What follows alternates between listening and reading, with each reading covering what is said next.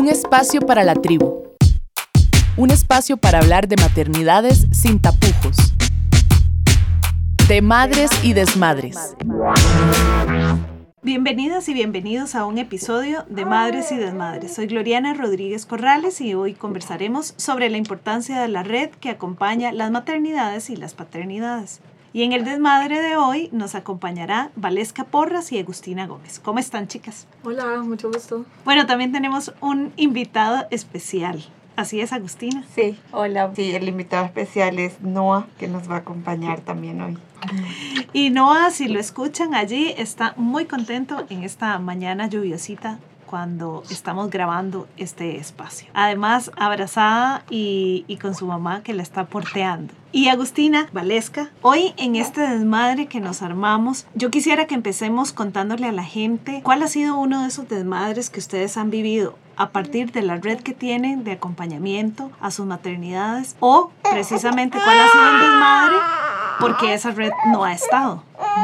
Bueno, yo soy guatemalteca, entonces cuando me vine a vivir acá y tuve a mi hija, eh, estaba yo muy sola porque no tenía, digamos, mi red de familia, de amigas. Decidimos que me iba a quedar en la casa por un tiempo con, con nuestra hija porque no tampoco teníamos como con quién dejarla. Yo no quería, ¿verdad?, perderme esos primeros meses o años si se podía con ella. Entonces tuve mucha soledad en esos primeros años y fue súper difícil porque, bueno, no, estoy hablando hace 24 años donde no había redes sociales, donde no había WhatsApp, donde había que hacer una llamada de larga distancia para poder hablar con mi mamá, con mi mejor amiga. Entonces eso fue un verdadero desmadre, fue súper difícil, muy duro, muy triste. Eso es importante, ¿verdad? Cuando uno no tiene esa red que lo sostiene porque es un trabajo muy solitario al principio, ¿verdad? Cuando los niños están pequeños, uno no,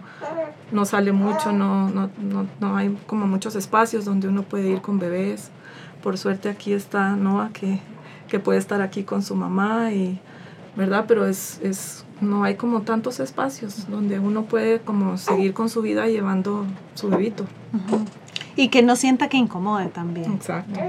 Y bueno, Noah, tal vez este sea el primer día de él en la radio, el primer día de muchos, esperemos que así, que así sea. Pero tal vez Agus también, si vos nos contás, ¿cuál ha sido ese desmadre que vos atesorás muy en el fondo de tu corazón a partir de esa red o de la ausencia de esa red? Bueno, yo soy paraguaya, creo que el, el mayor desmadre fue llegar a Costa Rica con dos con dos mochilas, una tela y un bongo y mudarnos 13 veces de diferentes lugares, ¿verdad? Buscando redes y buscando espacios y buscando gente y, y buscando un poco una estabilidad que no entendíamos que éramos nosotras, ¿verdad? Entonces era como busque, busque para dónde vamos y esta última vez que tuvimos que mudarnos, nos terminamos de mudar con un camión. Y entre todo eso, esa, esa, esas millones de mudanzas, decidimos ser papás y mamás con mi compañero. Y nuestro primer hijo nació también casi que dentro de un viaje, ¿verdad? Porque vivíamos en Liberia y fue un niño que decidió nacer antes, entonces me tuvieron que trasladar al Hospital México, cuatro horas de viaje en una ambulancia y aquí en San José pidiéndole a, a, a, un, a un, grupo de, de personitas que vivían aquí, que eran nuestra red, que nos esperen en el hospital para que, para que yo llegara, ¿verdad? Entonces como que para mí ese fue como el gran desmadre de viajes y, y de búsqueda también. Maternemos en tribu, de madres y desmadres.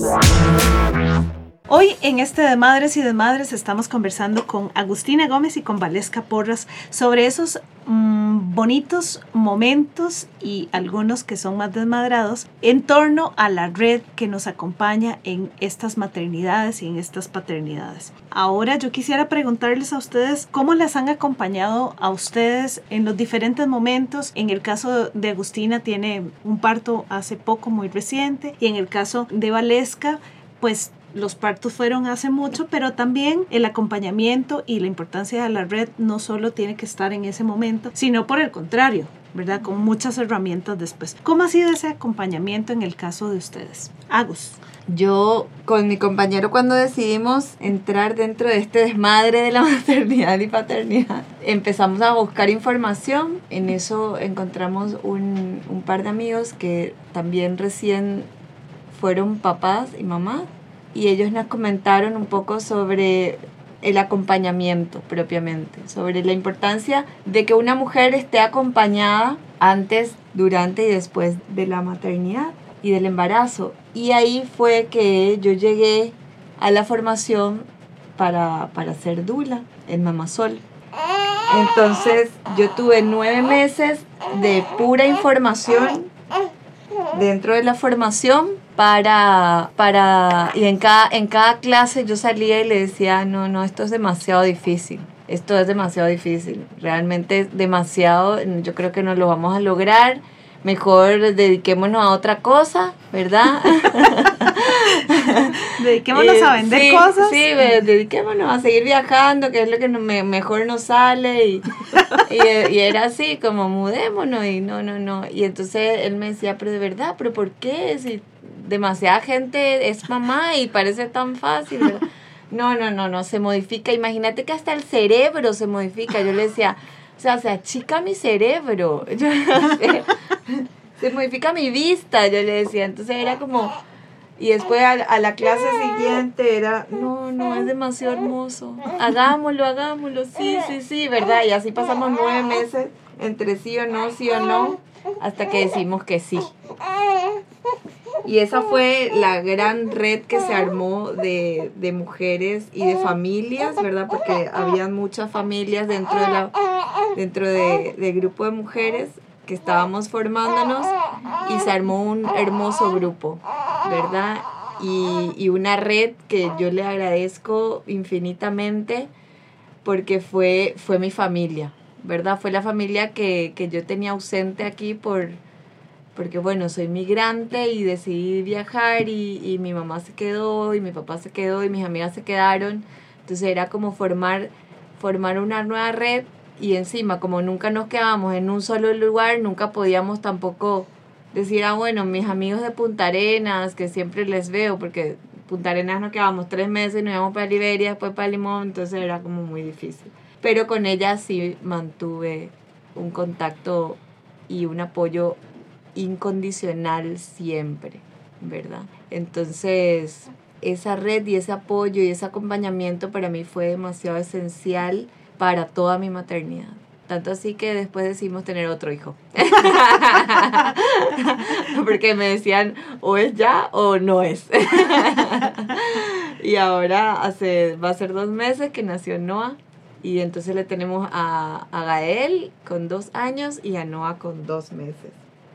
Vale. Bueno, pues yo después de esos primeros dos años que me sentía tan sola y como sin saber en dónde ubicarme, ¿verdad? A mí me transformó mucho la maternidad, tanto de que desde que estaba embarazada, yo decía, es que yo no sé nada de bebés, yo tengo que aprender, y entonces agarré a leer, a leer, a leer, a informarme, a informarme con la lactancia materna y todo eso, ¿verdad? Que yo quería ser como la mejor mamá posible, entonces esa fue mi forma como de prepararme, viendo mucho, y después cuando mi hija mayor tenía como dos años y pico, tuve la gran suerte de caer en un grupo de apoyos de madre a madre de una organización internacional de apoyo de madre a madre de, lactancia materna. Entonces ahí yo como que encontré, bueno, un pez de regreso al agua, ¿verdad? Ahí encontré sí muchas otras mujeres, muchas mamás. Me formé para apoyarlas yo a ellas durante la lactancia. Yo era como tal vez mucho el acompañamiento y el apoyo para muchas mamás pero también con mis compañeras que hacíamos esto, pues yo me sentía como también muy apoyada y muy conectada.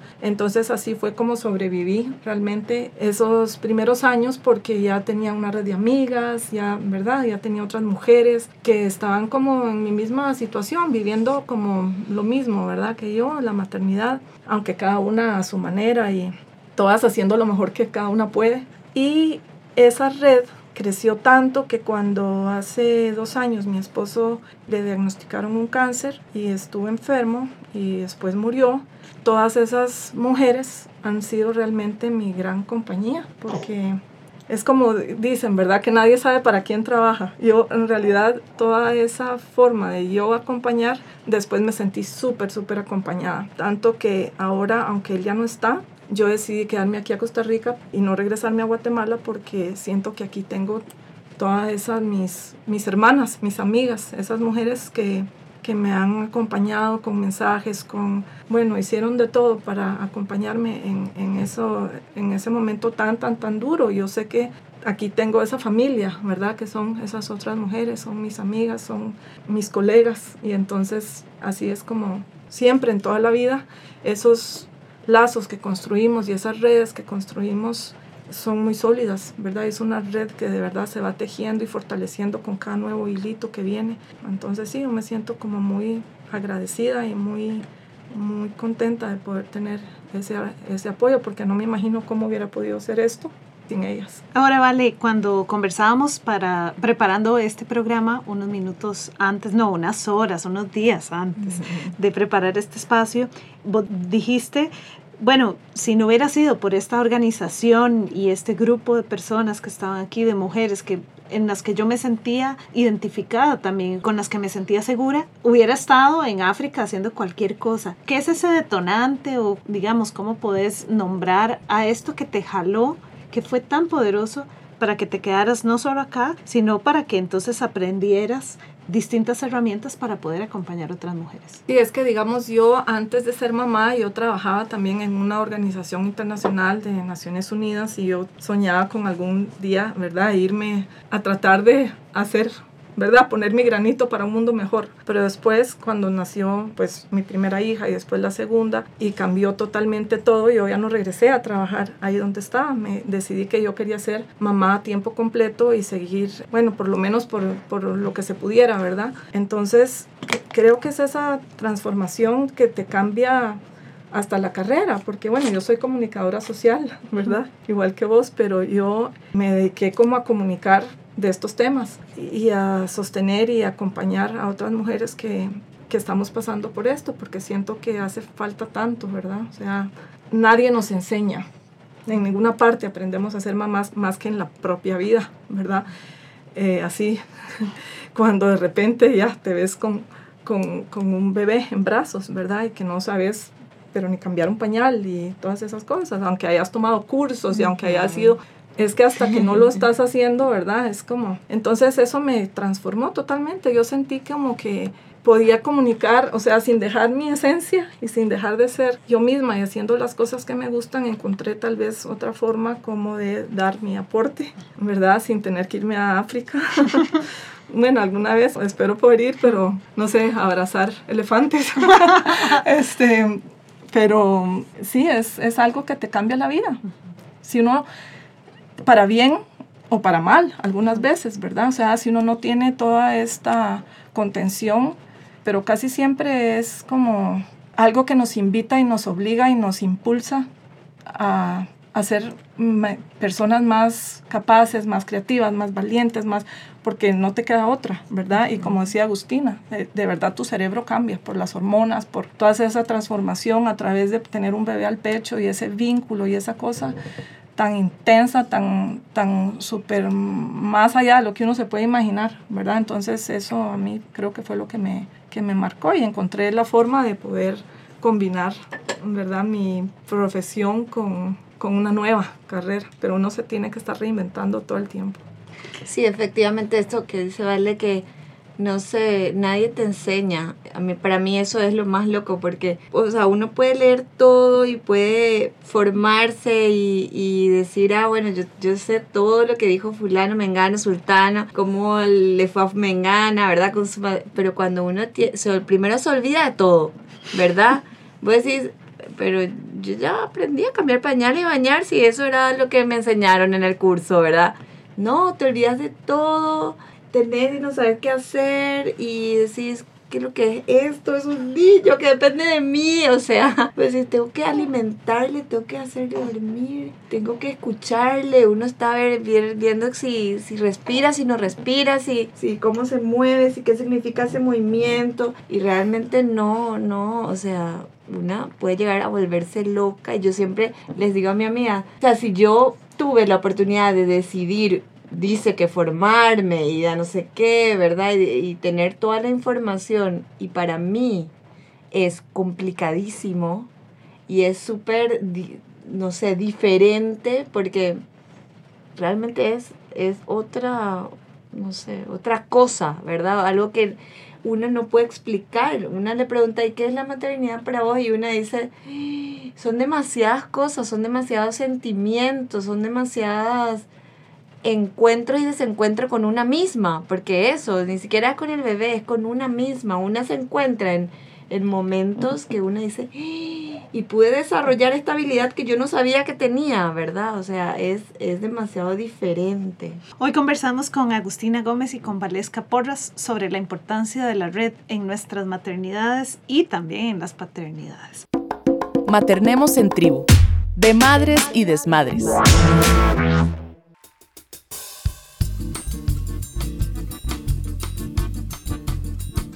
Las redes sociales han permitido que muchas mamás se integren a comunidades de diálogo y apoyo. Son mujeres entre los 25 a 45 años aproximadamente de todos los sectores sociales que buscan resolver dudas sobre los cuidados de su recién nacida o nacido, su alimentación y en general sobre distintos temas para la crianza de sus hijas e hijos.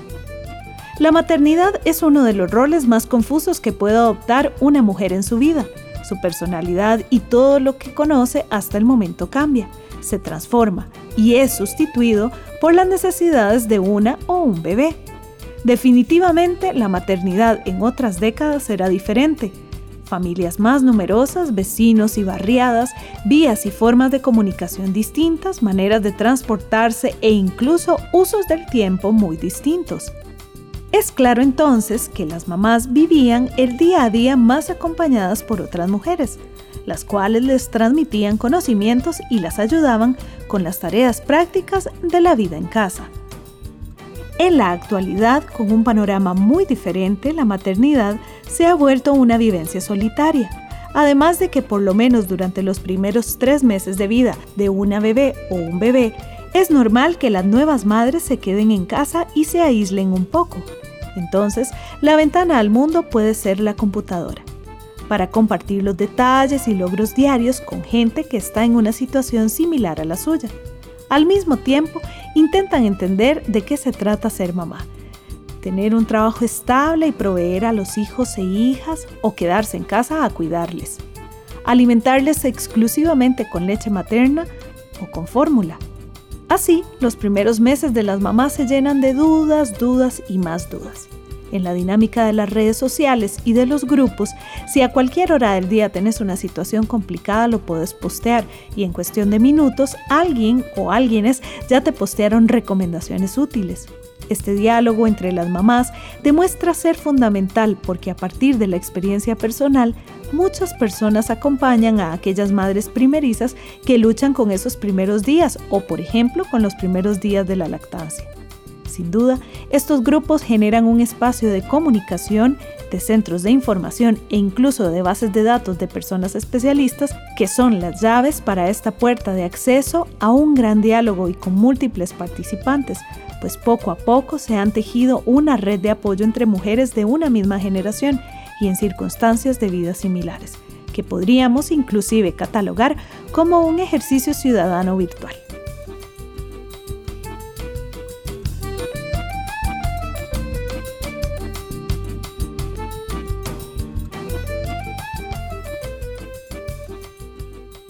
Estamos en De Madres y Desmadres, hoy conversando sobre la importancia de la red y acá en cabina nos acompañan Agustina, Valesca y Noah, que se escucha de fondo en su plática estelar que ha estado conversando desde el minuto uno y ojalá que no sea el único momento que entre a una radio, sino que nos acompañe mucho más. Esa importancia de la red en el primer bloque hablamos sobre mm, cómo fue ese acompañamiento para Agustina y para para Valesca. Y en este segundo bloque de conversación, a mí me gustaría, muchas veces de repente alguien piensa, bueno, si yo no estoy en la misma situación que otra persona, no puedo acompañar, ¿verdad? O no, no, yo no soy mamá, entonces yo no sé cómo hacerlo. Yo no soy papá, yo no sé cómo hacerlo. ¿Cómo sienten ustedes que podríamos hacer una caja de herramientas para las personas que nos están escuchando, que son muy diversas? ¿Y cómo la gente podría empezar a acompañar esto, que es una responsabilidad social, ¿verdad? Porque la maternidad de una mujer va a parir, un hombre tiene un hijo y es casi que una responsabilidad individual en este momento. Pero en realidad esas niñas y esos niños son responsabilidad de todas las personas de esta sociedad, ¿verdad? Es, es una crianza que deberíamos estar compartiendo, que deberíamos tener más árboles para que las niñas y los niños respiren, más áreas verdes para que vayan a jugar, para que las playas estén más limpias, para que no les vaya a pasar algo. O sea, es como una cosa muchísimo más grande que solo decir, ah, no, eso es responsabilidad de quien lo parió, ¿verdad? O de quien la parió. ¿Cómo se puede acompañar aunque no se sea papá, aunque no se sea mamá? Yo tengo, bueno, la experiencia que nosotros tenemos es muy clara y muy linda porque nosotras decidimos tener una cocrianza con mi hermana, ¿verdad? Mi hermana también vino después de, de un año que nosotros estuvimos aquí, vino a, a Costa Rica y eh, ella es psicóloga comunitaria y cuando nosotros decidimos tener un bebé, también ella nos dijo que nos iba a acompañar porque ella no quería ser mamá, no quería parir ella de, de su cuerpo un bebé, ¿verdad? Pero que ella sí quería desarrollar su maternidad desde otro lado. Entonces nosotros decidimos que lo íbamos a hacer entre los tres, ¿verdad? Entonces ella sí nos acompaña un montón con todo el tema de la crianza, con todas las decisiones, con toda la educación, con todo el amor, ¿verdad? Y ella dice, sí, esta es mi forma de desarrollar mi maternidad, esta es mi forma de maternar, ¿verdad? Con mis sobrinos. Entonces a mí me parece eso algo tan válido, ¿verdad? Y tan responsable a la vez, porque ella siente que tiene la misma responsabilidad que nosotros, ¿verdad? En todo. Y, y también con mis amigas, ¿verdad? Que están muy cercanas. A mí me parece que ese acompañamiento es demasiado esencial y una se siente muy acuerpada, ¿verdad? O sea que para vos la decisión de, de cómo se materna no solo pasa por si yo voy a parir o si hay un vínculo, digamos, en este caso es tu hermana, pero una podría decidir co-criar con una amiga. Sí, totalmente, totalmente. Bueno, yo creo que el proverbio ese de que se necesita una, una tribu para criar un niño, ¿verdad? Es tan cierto porque los que deciden ser padres están haciendo un trabajo doble, ¿verdad? Es una como doble jornada, aparte de lo que se aporta, digamos, a la sociedad en términos de su trabajo remunerado, estamos, digamos, criando y proporcionando a los y las ciudadanas del futuro. Por eso también mucha gente, bueno, casi todo el mundo siente que tiene derecho a opinar cómo criamos a nuestros hijos y, y, que cómo lo harían ellos si fueran los hijos de ellos, ¿verdad? Aunque no tuvieran hijos, pero es que es como nos olvidamos tanto que todo está conectado, ¿verdad? Estamos todos conectados, entonces el, el apoyo que uno le pueda dar a los padres y a las madres es fundamental después para que podamos construir sociedades más sanas, personas más empáticas, más tolerantes, más capaces de apoyarse los unos a los otros, ¿verdad? Porque estamos además en unos tiempos muy difíciles, ¿verdad? Y entonces eso que, aunque, aunque sea solo con una mirada amable, con un gesto, con una sonrisa, con, con que sepan que se reconozca el trabajo, como que cansado. Usted ahorita llega a su casa y no es que solo va a cenar y se va a, dormir. Usted tiene que ver, ¿verdad? Que los chiquitos hagan las tareas, que esté todo listo, que esté, bueno, son, son tantas cosas que si se enferman, que, ¿verdad? Entonces es como un trabajo extra que hacemos los papás y las mamás para el beneficio de todos porque son los trabajadores del mañana, ¿verdad? Y las trabajadoras del mañana y entonces la, la, forma en que somos criados pues nos va a repercutir en todos. Y a veces estamos muy cansados de, de todo este, ¿verdad? Este trabajo que se hace con lo mejor que puede cada quien, con los recursos que cada quien cuenta, pero que no es valorado y reconocido por la sociedad. Uno cree que una mamá que está de licencia de maternidad, que le dan tres meses para para poder estar, por lo menos recuperarse un poco, ¿verdad? Y, y, sacar adelante un poquito a su bebé antes de tener que dejarlo,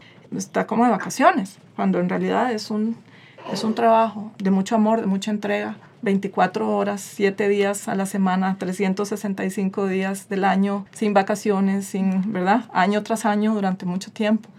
Entonces, creo que un psiquiatra dijo, eh, no me acuerdo cómo se llama, el doctor Elliot, creo yo, él, él dijo que los padres y las madres deberían ser venerados por la sociedad. Ahora, muchas personas, y como, como también decía Agustina, muchas personas deciden maternar desde otros espacios, ¿verdad? Entonces hay, hay mucha gente que aunque no parió, por ejemplo, tuvo que hacerse responsable de su hermano porque tal vez su mamá, no sé, lo parió ya muy grande o ya falleció o alguna persona con alguna necesidad, ¿verdad? O personas cuidadoras que de alguna manera también maternan a, a, a nuestras adultas y adultos mayores, ¿verdad? Cuando hablamos de estas maternidades, recordemos que estamos hablando en este sentido de todos, de todos ¿verdad? En este sentido más inclusivo y no solo de aquellas, digamos que claramente aquellas mujeres que, que parieron y la licencia de maternidad que se les da, pero bueno, a veces de forma también muy injusta, otras personas que maternan, otras no, no, no están, tienen ese reconocimiento. Exacto, ni tampoco, siquiera ajá. tienen ese reconocimiento en la ley, ¿verdad? Pero esas maternidades, o sea, ¿cómo, cómo distinguís una sociedad que, que puede caminar o que no puede caminar a partir de esas legislaciones que existen o que no existen, ¿verdad? Que no reconocen el maternaje en sus formas grandes como una forma de trabajo. Lo otro que iba a decir es cómo hacer este acompañamiento responsablemente y no siendo indiscretas ni irrespetuosas, porque muchas veces la clásica es que cuando una mamá está embarazada, todo el mundo le dice, eh, va a ser chiquita, va a ser chiquito, hace esto, hace el otro, ¿verdad? Y la pobre mujer, entre sus hormonas, entre la cosa, entre lo que sabe, lo que no, la información que tiene, la que más o menos tiene, también se pueden enredar, ¿verdad? Entonces, ¿cómo hacer este acompañamiento muy respetuosamente? Bueno, yo creo que siempre es súper importante dar ese espacio para que la mujer que éramos antes de convertirnos en mamá de un ser humano, porque hemos dicho que podemos maternar de muchas formas, se da esa transformación, como que tiene que morir una parte de nosotros para que surja una nueva mujer que hasta ese momento nunca había hecho esto, ¿verdad? Entonces, el acompañamiento sería alguien que la, que la escuche muchísimo, que la pueda maternar a ella, permitiéndole descansar un poco más, ayudándola, digamos, este, con otras cosas que tiene, digamos, que hacer ella para que al principio solo pueda dedicarse, ¿verdad?, a recuperarse física, emocional y mentalmente de todo lo que fue el embarazo y de lo que es esto, estas primeras semanas con un bebé recién nacido en la casa. No juzgar, aceptar que cada uno vamos a hacer las cosas a nuestra manera, que todos somos diferentes, únicos y que no hay una sola forma correcta de hacer las cosas, que eso de que la mamá perfecta es una carga tan grande que tenemos en nuestros hombros porque por supuesto que eso es lo que más queremos cada una, hacerlo lo mejor posible, pero no hay una sola forma de hacer las cosas bien y que uno poco a poco va a ir descubriendo, ayudarla a conectarse con su bebé, ¿verdad? A responder a las necesidades de su bebé, a responder al llanto de su bebé, a darse permiso, así entre comillas, de, de no ser perfecta, de no ser la supermujer que puede hacer todo, la ama de casa perfecta, la esposa perfecta, la amante perfecta, siempre estar otra vez, ¿verdad? Maquillada y bien arreglada y con los jeans que... eh, exacto. Ajá. Y nada más acompañarla desde el respeto, como dijiste, y estando ahí. Es que solo es como que, ¿qué necesitas? ¿Qué puedo hacer yo por ti para que tú puedas descansar un poquito, seguirle dando de mamar a tu bebé ahí tranquila, ¿no? Yo me ocupo de las otras cosas. Yo lavo los trastes. Yo lavo los yo te pago las, eh, te voy al súper a comprar las cosas. Bueno, ahora hay tantas otras facilidades, ¿verdad? Uno puede por transferencia hacer todo, pero yo te voy y te pago los, los gastos que tenés, dame la plata, yo voy y hago esa vuelta, yo te hago ese trámite. O sea, o solo llevarle algo que la, que la mamá pueda comer, o por ejemplo, las que, que tienen una restricción en la dieta, algún tema alimentario, y yo le llevo algo que pueda comer como para que resolverle la tarde al menos. Sí, o, o, sobre todo a mí me parece que cómo acompañar de la mejor manera es primeramente confiar en la persona, o sea, en la mujer, ¿verdad? Si yo que quiero acompañarle a otra mujer, lo primero para mí es yo confío en ella, ¿verdad?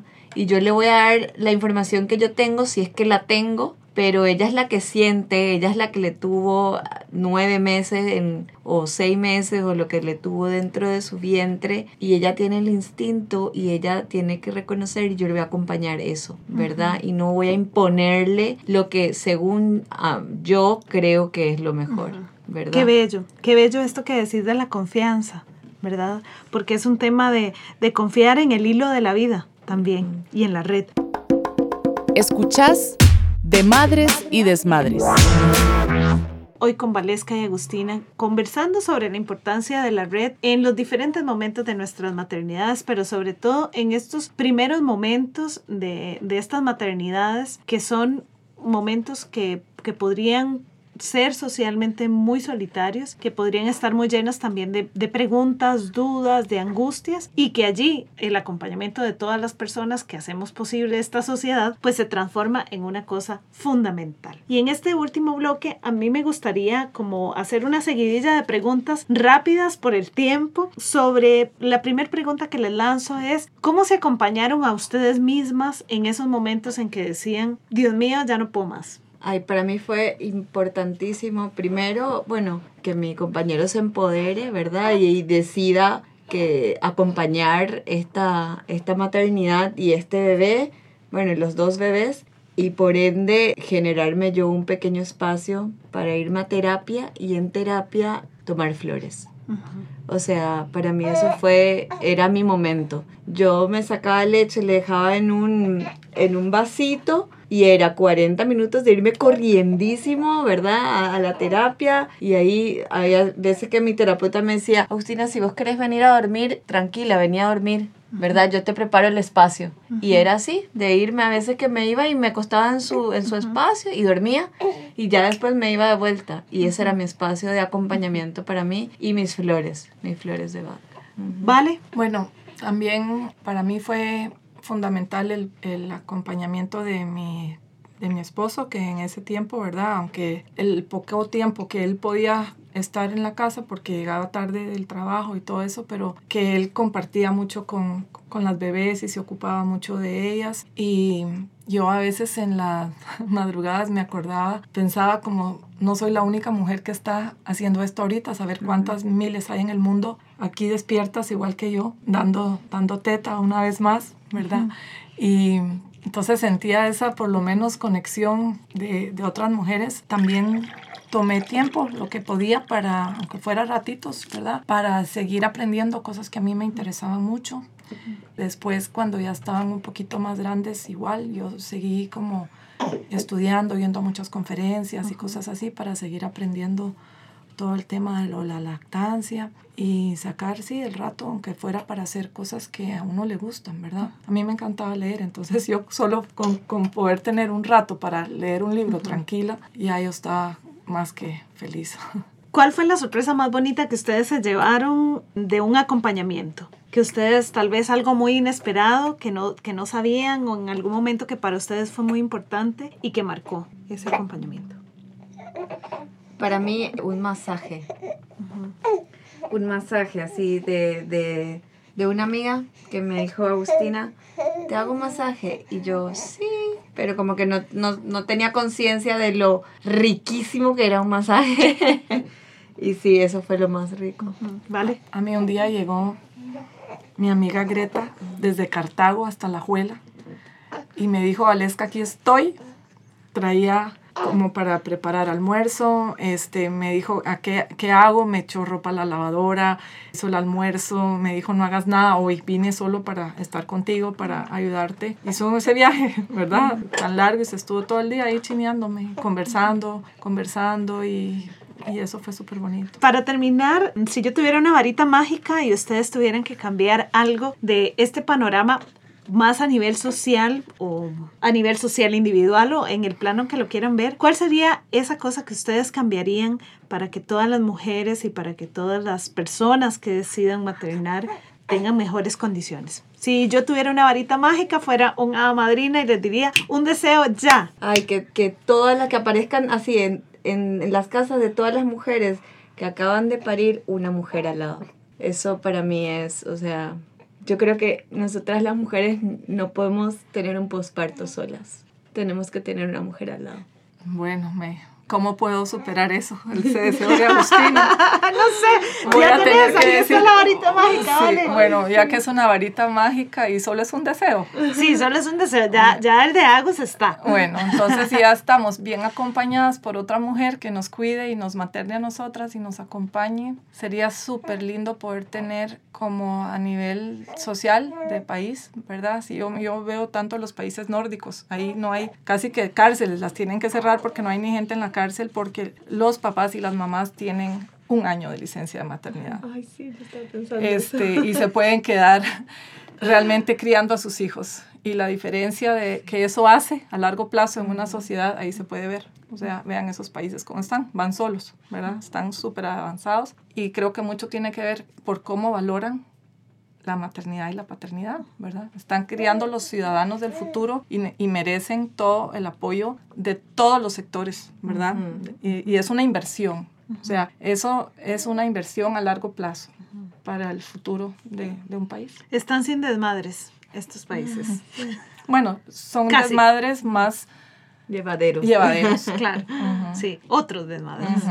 Chicas, muchas gracias por acompañarnos. Noah, muchas gracias. Un placer. Soy Gloriana Rodríguez Corrales y nos encontramos la próxima semana.